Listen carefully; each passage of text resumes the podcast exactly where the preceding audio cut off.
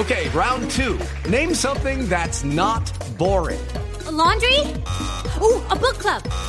Computer solitaire, huh? Ah, oh, sorry, we were looking for Chumba Casino.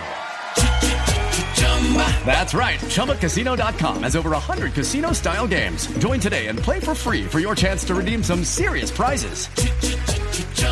ChumbaCasino.com. No purchase necessary. Full prohibited by law. 18 plus terms and conditions apply. See website for details. Cada avance tecnológico, cada innovación es lo hace, cómo lo hace, para qué sí lo que viene. La nube. Tecnología e innovación en el lenguaje que todos entienden. Aquí comienza La Nube con Juanita Kremer y W Bernal. Hola, feliz noche, bienvenidos a esta edición de La Nube con toda la tecnología e innovación en el lenguaje que usted debe entender. Sencillo, claro, conciso. Así es, y bienvenidos todos porque desde siempre están eh, ustedes pendientes desde que existe Blue Radio de este horario, de este espacio, porque les interesa la tecnología, la innovación y la ciencia. W, imagínense que me encontré un artículo de algo que está pasando en Noruega muy interesante. Ajá. Y es que, eh, esto lo relata la BBC de Londres, pero la empresa de medios públicos de Noruega decidió implementar una estrategia innovadora a la hora de regular los comentarios que dejan las personas en las notas de prensa que ve o en cualquier tipo de situaciones. Usted sabe que hay gente muy agresiva y muy nociva que escribe comentarios abajo de publicaciones y muchas veces uno se da cuenta leyendo los comentarios que ni siquiera leyeron el, el artículo. Es verdad.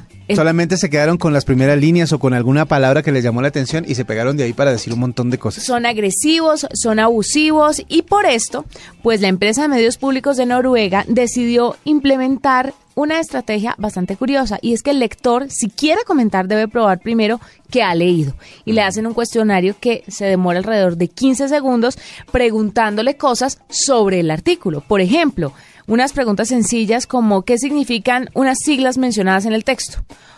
O de pronto, no sé, cuál es el cargo del director, si es un relato policial, del director de la policía, algo así, o, o, de fulanito tal. Sí. Entonces, una vez contestadas esas preguntas, usted puede ir al siguiente paso, que es, obviamente, eh, agregar su comentario.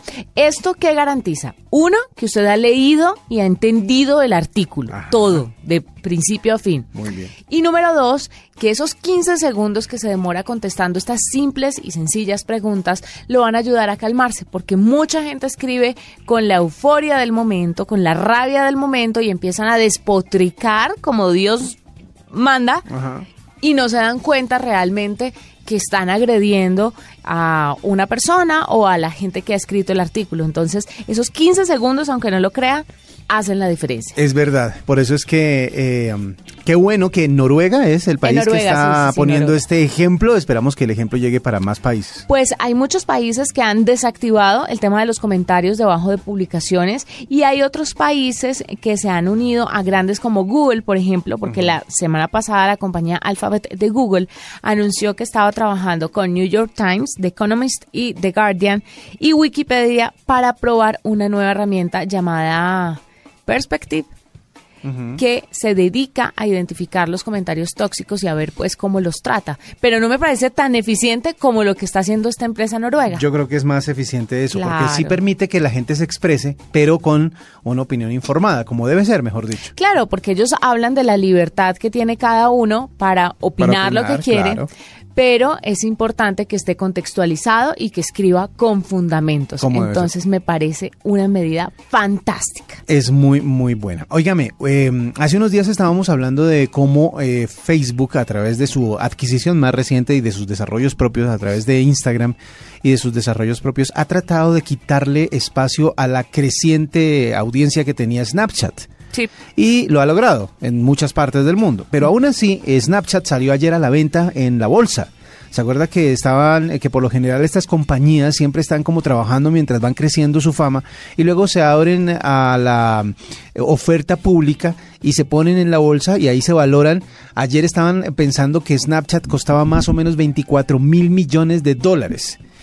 Pues resulta que cuando salió la, la- a la venta a la- al público, pues eh, Snapchat empezó a venderse por 17 dólares la acción y al rato ya estaba subiendo a 24 dólares por acción, por acción. Eso es un salto del 41%. Esos temas técnicos de las acciones y de lo, que- lo que valen y cuánto está valorada y Wall Street y todo ese rollo puede que para uno sea un poco lejano, pero tiene una teoría, o sea, o puede haber algo que está detrás del tema que le represente a usted que es el usuario normal, el usuario corriente, el usuario de la calle como nosotros. Y resulta que si esta valoración se está dando y está subiendo tan rápido en la bolsa de Nueva York, donde las eh, eh, acciones se están negociando, es porque los que saben del negocio le quieren apostar al desarrollo o al futuro de esta empresa. Ah, eh, eso significa además que a pesar de la competencia que le ha hecho Facebook a través de Instagram y a través de sus propios desarrollos, Snapchat sigue siendo una un red que promete. ¿Y qué es lo que más están pendientes de que suceda próximamente? ¿Se acuerda que hace unos días le hablaba acerca de la manera en que ellos querían desarrollar series y con tener, eh, tener contenido exclusivo para todas las personas que Sí. estaban en, dentro de su red?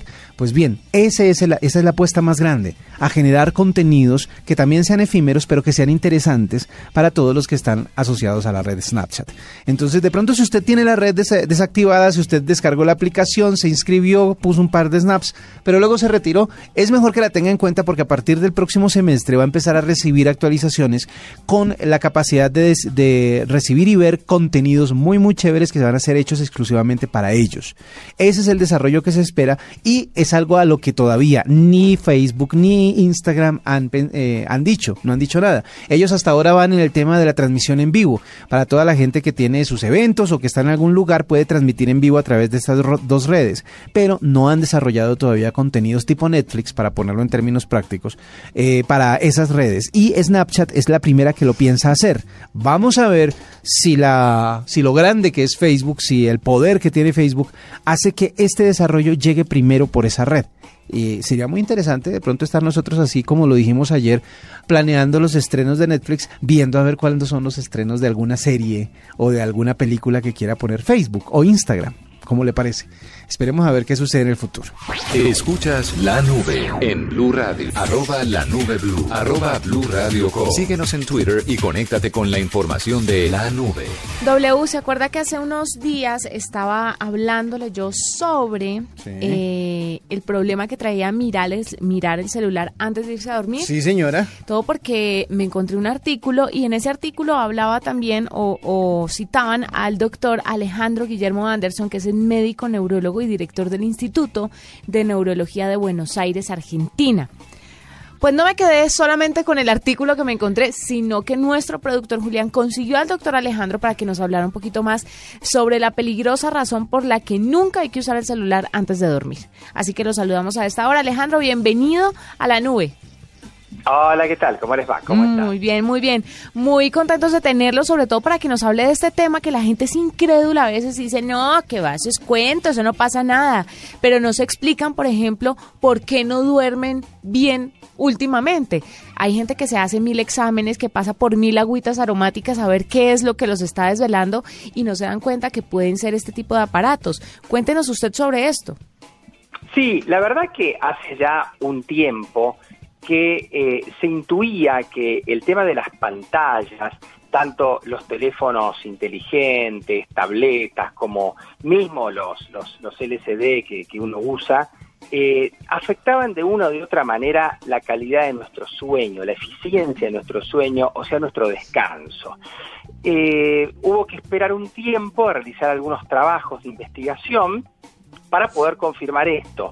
Y eh, dio sus frutos, porque en realidad nos enteramos de algunas cosas más, además de confirmar las que pensábamos. ¿Cuáles son? Eh, primero, entender que hay un mecanismo que está en, en nuestra visión. Nuestros ojos, además de tener los receptores para ver las cosas, que son los bastones, los receptores para ver los colores, que son los conos, o sea, los fotorreceptores, tienen unos receptores que miden la cantidad de luz, que son las células ganglionares, que a través de un hilo, por decirlo así, de una prolongación, se conectan con nuestra glándula pineal, que es quien fabrica nuestra melatonina. Es decir, hay una conexión importante entre la luz ambiental y la melatonina. Y la melatonina es la directora de orquesta, por decirlo así, de todo el conjunto de circuitos y de hormonas que tienen que ver con nuestra capacidad de dormir, con la arquitectura de nuestro sueño. Cuando nosotros eh, en el ambiente percibimos que se empieza a ir la luz, que la luz es cada vez más rojiza, el organismo lo interpreta incrementando la cantidad de melatonina y preparándonos para tener un agradable sueño y un sueño reparador. ¿Qué ocurre si nosotros en ese momento ponemos luces que son intensas y encima son luces azuladas que se parecen a las de la mañana temprano. Mm. Va a pasar que inmediatamente vamos a tener un pico de descenso, la melatonina va a caer, va a disminuir, y eso nos va a complicar enormemente el comenzar un sueño bien organizado. Nos va a poner más alertas y evidentemente que nos va a retrasar el comienzo del sueño, vamos a dormir menos y vamos a tener una serie de problemas vinculados a esto. ¿Cuáles son? Primero, el descansar menos, el aumentar la cuota de estrés, la capacidad de, de fijar lo que aprendimos durante el día, la memoria no trabaja de la misma manera, pero además aparecieron otros hallazgos bastante interesantes. El ser humano, hace muchos años, cuando aparecía el sol de la mañana, obviamente que la melatonina descendía y se preparaba para enfrentar el día y para enfrentar el sol también. Entonces, la melatonina resulta que descubrieron que pone a la piel en alerta para que se defienda del sol. ¿Qué ocurre si nosotros a la noche estimulamos nuestra vista con las pantallas que tiene esta luz azulada, que se va a preparar la piel para enfrentar el sol, que no va a estar porque vamos a estar durmiendo? Sí. y como se va a alterar el ciclo, va a actuar de manera inversa a la mañana. Por tanto, encontraron que aumenta el cáncer de piel. Ese Claro. es un hallazgo que no se conocía. Y por otro lado, como cuando dormimos no solamente fijamos los conocimientos en una fase del sueño, sino que tenemos un metabolismo que tiene que ver con eh, consumir toda una serie de, de productos que hemos ingerido durante el día, como esto se altera, nos predispone a la obesidad y a la diabetes tipo 2. Mejor dicho, o sea, esto no es sencillo. No, no, no. es nada sencillo, no es algo que... No, y es algo que usted debe entender y que usted y que va, esto va para todo el mundo. Es que hoy hay muy pocas personas que tengan unos hábitos de sueño o hábitos para terminar el día saludables según lo que nos está contando el doctor. Exacto. Doctor, pero le, le tengo una pregunta. Muchas veces, o de- de- dependiendo de la generación, siempre se le ha echado la culpa. Estoy hablando ya como, como dicen los papás, como abogado del diablo. Pero mm, en ciertas generaciones han dicho que siempre la tecnología ha sido la que va alterando la forma de vida de las personas. Antiguamente decían que era la televisión, luego, en, en fin, siempre se ha buscado como en esos hábitos o en esos aparatos, mejor, en esos desarrollos tecnológicos, las razones para muchas de estas enfermedades. Eh, como para eh, sopesar esas voces, ¿usted qué opina? ¿Qué opina de si es más invento de los que trabajan en la salud que la realidad de la tecnología? Bueno, en realidad, miren, eh, el ser humano, desde que aparece la luz artificial, empieza a modificar sus hábitos, porque obviamente ya tiene la posibilidad de tener luz por más que el sol no esté. Y eh, esto se fue incrementando. Cuando aparece la televisión, eh, fue un punto de inflexión más. Y obviamente que estos puntos de inflexión se incrementaron enormemente con la globalización del planeta, donde parece que funcionamos las 24 horas, y evidentemente que este acceso eh, tan sencillo a la tecnología que estamos teniendo prácticamente todos los habitantes del planeta. Es verdad, el hallazgo de los teléfonos y de las pantallas es cierto. Por supuesto que quizás después se encuentre alguna alternativa tecnológica para que no perjudiquen tanto. Eso es muy probable. Eh, y nosotros como tenemos un, cerebro tan plástico y un cuerpo que se adapta seguramente a casi todo, este, creo que somos los animales que más nos podemos adaptar al medio ambiente, evidentemente que nos seguiremos adaptando. Pero el hallazgo es, es cierto, Eh, por eso va a haber que hacer algo para no perjudicar tanto nuestra capacidad de descanso, ya que el descanso es algo muy importante, y eh, vamos a tener que hacer algo para protegernos de, de las consecuencias de alterar el descanso y alterar claro, los niveles de melatonina como los estamos alterando. Doctor Anderson, usted hablaba de que el cuerpo, pues obvia, naturalmente y sabiamente va preparándose para dormir cuando vemos que oscurece el día. Pero digamos que si aquí oscurece seis, seis y media de la tarde, siete de la noche, desde ese momento tenemos que desconectarnos de nuestro celular o puede ser una hora antes de nuestra hora habitual de dormir. Miren, yo les puedo contar una prueba que se hizo bastante interesante. Eh, se compararon dos grupos de, pacientes eh, que, eh, a los cuales se les indicó leer un libro, leer en realidad el mismo libro, por unas dos o tres horas antes de dormir. A un grupo de pacientes se les dio el libro de papel y a otro grupo de pacientes se les dio un libro electrónico y libros electrónicos y tablets fue lo que repartieron.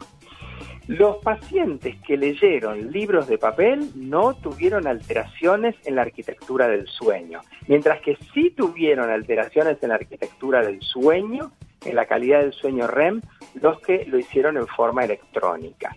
Y esto fue dos o tres horas antes. Así que esos son los tiempos de los cuales están hablando, de tratar de no exponerse eh, dos o tres horas antes de descansar ¿sí? a los aparatos electrónicos. Pero todo depende también del tipo de paciente y de la edad. Ustedes fíjense que se han publicado unos trabajos en chicos, en chicos, donde aparentemente, por más que no lean, si hay una tablet encendida que ilumina, este, eh, por ejemplo, sobre un, una cómoda, sobre un escritorio, sobre una mesita de luz, y, el, y el chico, el niño, está en la habitación ya esta luz azulada perjudica su melatonina, que es muy sensible, y altera su sueño, por más que él no esté trabajando sobre la tablet. Eh, doctor, hay una... Siempre se ha pensado que es muy difícil deshacer los adelantos, los avances, así sean buenos o malos, como los que estamos viviendo en cuanto a tecnología se refiere. ¿Qué debería hacer entonces, ya que es muy complicado cambiar los hábitos de la gente, la tecnología para causar menos daño? Bueno, por lo pronto, la luz que nosotros tenemos al comienzo del día es una luz blanca azulada parecida a la que tenemos cuando entramos a los shoppings, que están pensadas como para ponernos más alertas y más despiertos. Eh, en cambio, al final del día tenemos una luz más amarillenta, más rojiza, que tiene que ver con el ocaso y que tiene y que el cuerpo entiende que se está terminando el día y si el día se está terminando y está por empezar la noche, de una u otra manera nos preparamos para, para descansar. Entonces yo creo que entre otras cosas los elementos los aparatos electrónicos tendrían que de forma más o menos automática modificar el espectro de luz que emiten a partir de determinada hora. Y posiblemente de esa manera sean mucho menos perjudiciales. Claro, cambiarle la luz de pronto de la noche. Sabe que eso está, está desarrollándose, eh, hay un intento de eso, por lo menos en el nuevo iPad, el iPad de Pro Mini, el que lanzaron el año anterior, que es de 9 pulgadas porque según las características que estábamos leyendo, en ese iPad la luz se adapta o tiene sensores que adaptan el brillo de la pantalla a la luz ambiente. Mm. Entonces, claro, y, no solamente tenés que cambiar el brillo, sino que el espectro sea más rojizo y menos azulado. Claro, le quiero preguntar una cosa. ¿Cuánto tiempo toma, doctor, en dañar o, alterar el reloj biológico de una persona este tipo de conductas o este tipo de hábitos a la hora de dormir? Y si eso se puede revertir o una vez alterado ya no hay vuelta atrás. No, es reversible, por supuesto que es reversible, este, pero también depende de los tiempos. Si vos me preguntás cuánto tarda en actuar, bueno, yo te daba el ejemplo de los chicos. Si vos le pones sobre una este, mesita de luz una pantalla que ilumina fuerte y con luz azulada, seguramente esa noche eh, el niño no va a dormir como dormía habitualmente y eso es casi inmediato.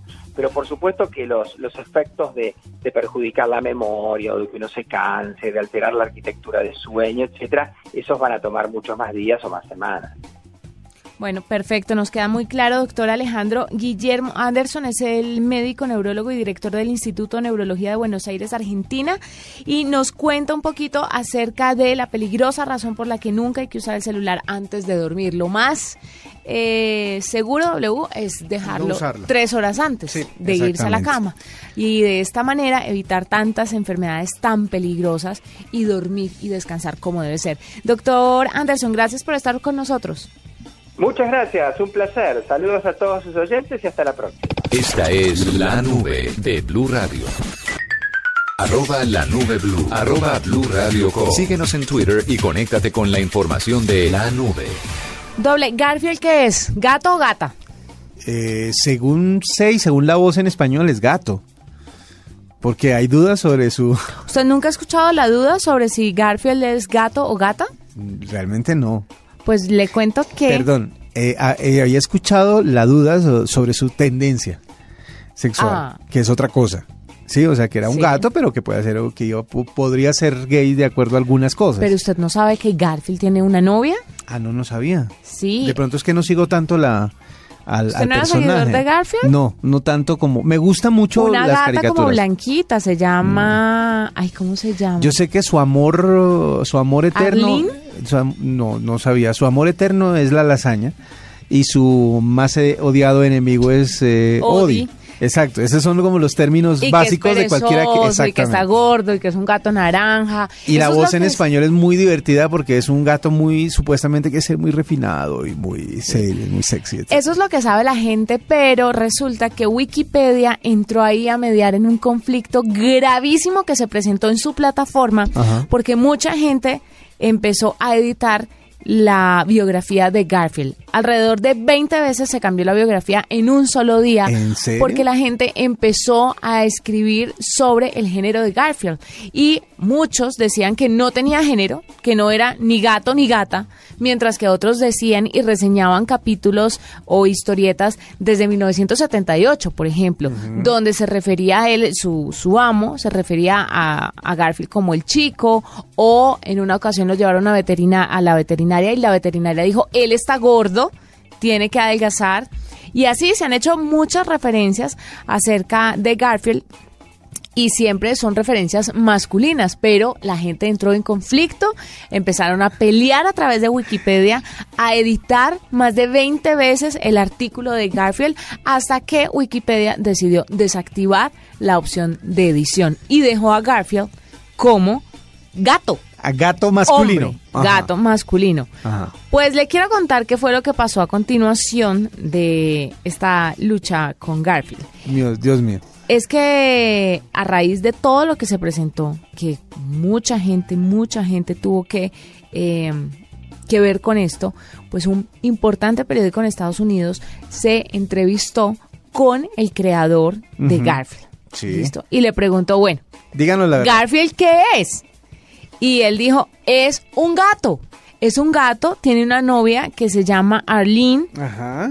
y Ah, es... ya sabemos entonces. Exactamente, es su amor eterno, pero imagínense cómo empieza a rodar el tema y cómo son, se vuelven consecuencias tecnológicas, porque Wikipedia tuvo que desactivar la opción de edición de este capítulo específico que es el de Garfield. Usted, usted se ha dado cuenta que desde que las personas tienen acceso a, a tecnología colaborativa, tipo eh, esta enciclopedia virtual que es Wikipedia, o también a otros eh, lugares en donde las personas pueden editar las cosas que aparecen, eh, se ha convertido en un problema serio la cotidianidad. Es decir, la cotidianidad se quiere expresar o definir a través de esas plataformas colaborativas y resulta que nos hemos dado cuenta de que estamos más en desacuerdo que de acuerdo. Claro.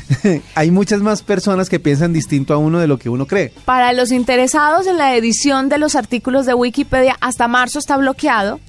Y The Washington Post eh, contactó a Davis, que así se llama el creador, pues es el apellido del creador. Él se llama exactamente Jim Davis, Sí. el creador.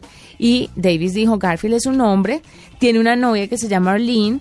eh, ha- lo he dejado claro en diferentes ocasiones, pero me parece el colmo que estas eh, preguntas e incógnitas que surgen muestren otro lado, porque es que además la discusión llegó hasta el punto que le dieron a Garfield una religión, que era musulmán chiita. Sí, exactamente. Y entonces derivó en un montón de cosas y Davis dijo, es necesario de verdad que le pongan en Wikipedia cónyuge Arlene, la gata, Como para para que la claros. gente entienda que es un gato. No, es un gato. Y esa fue la discusión que se dio en Wikipedia Vea, por pues. el gato anaranjado, perezoso y amante de la lasaña. Exactamente, que era lo único que yo sabía y es lo único que quiero seguir sabiendo acerca de Garfield. Óigame, se está, se acabó ya el eh, Mobile World Congress, ¿no? Se acabó el día de hoy. Con muchas cosas. Terminó lleno de novedades, lleno de cosas eh, un poco interesantes. Lo que nos contaba un invitado hace unos días, no todos tuvo que ver con eh, los teléfonos como tal, los aparatos telefónicos, pero eh, sí con la inteligencia artificial, con los, eh, eh, con los carros autó- autónomos y también con mucho de lo que va a tener que ver con el famoso Internet de las cosas. Pues bien, hablemos ya para cerrar de un par de teléfonos que me llamaron muchísimo la atención. Hay un teléfono que viene directamente ya incorporada a su arquitectura, una cámara 360 mm, Grados. Pero ya, ya metida dentro del teléfono. El teléfono se llama Pro Truly. Vienen dos versiones, es carísimo el teléfono porque la, la- la versión eh, más eh, económica cuesta 800 dólares, o sea que imagínense cuánto costará la de lujo porque la de lujo incluso viene con diamantes, que se va a llamar la Pro Truly Luxury. Muy Level. El caso es que tiene una cámara de realidad virtual de 360 grados, está aparte del oro que se requiere para la construcción de un teléfono, tiene con accesorios, viene con accesorios de oro y además también de diamantes. Esa es la lobería de la que usted hablaba. Pero lo que pasa es que la cámara de 360 grados sobresale por la parte delantera y también por la parte trasera. Haga de cuenta que arriba de su teléfono, en donde tienen las, la, la camarita, si la tiene en el centro del teléfono, haga de cuenta que tiene usted, ahí una bola, un- una esfera. Sí, Esa, es, esa va a ser la cámara. Eh, la empresa se llama Ch- China Darling y obviamente pues sola- solamente se venderá en ese país por ahora porque no se sabe qué alcance va a tener o qué, qué tanto pueda la gente usar un teléfono que tenga una cámara de 360 Faltarán grados. unas cuatro ediciones para que eso prospere. Exactamente. Hasta Pero, es- el- señor. El, último que le cuento, LG lanzó un nuevo teléfono, pero además lanzó una aplicación, una aplicación para que usted tome fotos y es una aplicación pensada para todos los que son fanáticos de Instagram, porque hace todo lo que Instagram hace, pero antes de que usted publique la foto. Ah, bueno, está Usted no tiene, no tiene que usar Instagram para hacer todo lo del collage, el Snapchat, bueno, un montón de cosas, sino que la hace directamente la, la cámara antes de que usted publique. Así terminamos la nube. Nos encontramos mañana pasadas las nueve y media de la noche. Chao. Hasta aquí la nube. Los avances en tecnología e innovación de las próximas horas estarán en nuestra próxima emisión. La nube, tecnología e innovación en el lenguaje que todos entienden. La nube por Blue Radio y bluradio.com. La nueva alternativa.